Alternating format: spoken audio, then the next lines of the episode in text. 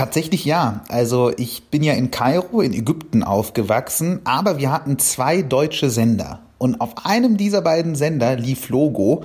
Und deswegen habe ich schon als kleines Kind äh, diese Sendung gesehen, was ich verrückt finde, weil ich sie jetzt moderiere. Aber ja, ich habe sie gesehen. Wann warst du das erste Mal selbst bei Logo zu sehen?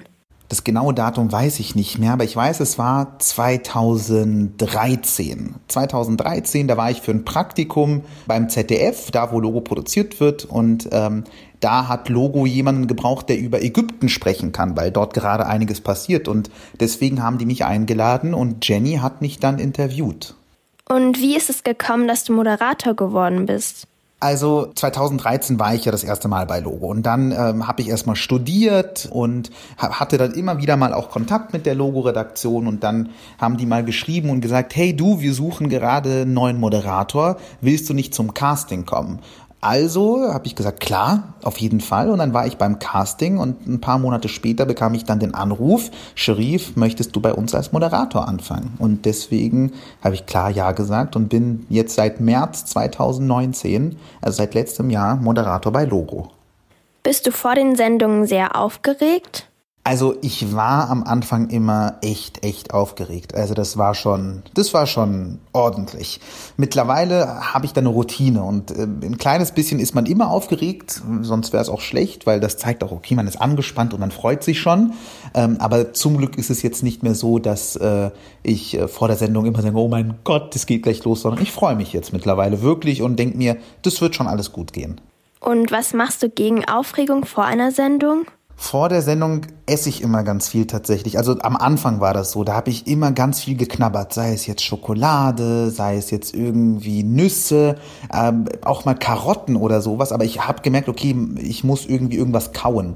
Also habe ich einfach alles Mögliche geknabbert, was ich so knabbern konnte. Und ähm, die Logo-Redaktion ist in der Hinsicht ganz, ganz schlimm, weil bei uns stehen überall Süßigkeiten rum. Überall in der Redaktion gibt Süßigkeiten. Und dementsprechend äh, wusste ich auch immer, okay, wo ich was bekomme. Die Kurzwelle auf Radio Feuerwerk 92.4. Am allermeisten Spaß macht's mir, dass ich äh, so viele Menschen kennenlernen kann. Wir haben ganz, ganz viele verschiedene Kolleginnen und Kollegen in der Redaktion.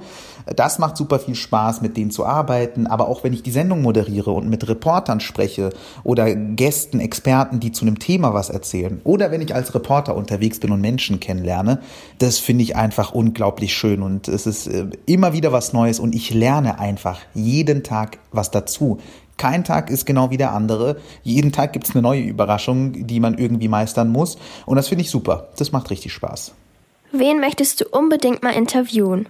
Ich würde ja gern mal ganz, ganz wichtige Politikerinnen und Politiker interviewen, wie zum Beispiel die Bundeskanzlerin, das finde ich ja super. Oder den US-Präsidenten, das finde ich auch mal ganz interessant. Aber es gibt auch zum Beispiel jemand wie Greta Thunberg, das finde ich auch super interessant. Also da gibt's ganz, ganz viele und ich glaube, ich könnte gar nicht alle aufzählen, die ich am liebsten interviewen würde. Und ich kann auch nicht sagen, wen ich am liebsten interviewen würde. Findet deine Arbeit nur im Studio statt oder reist auch an andere Orte? Meine Arbeit findet nicht nur im Studio statt, sondern ich reise auch ganz, ganz viel in Deutschland und berichte aus ganz unterschiedlichen Städten. Und das finde ich auch super, weil das einfach Abwechslung reinbringt. Was war das Spannendste, was du bei Logo erlebt hast? Also ich habe zwei Dinge, die ich bei Logo echt, echt super spannend fand. Äh, letztes Jahr hatten wir 30. Geburtstag, da wurde Logo 30 Jahre alt und da haben wir eine Logo-Tour durch ganz Deutschland gemacht. Und wir waren jeden Tag in einer anderen Stadt und das fand ich war einfach eine super Erfahrung.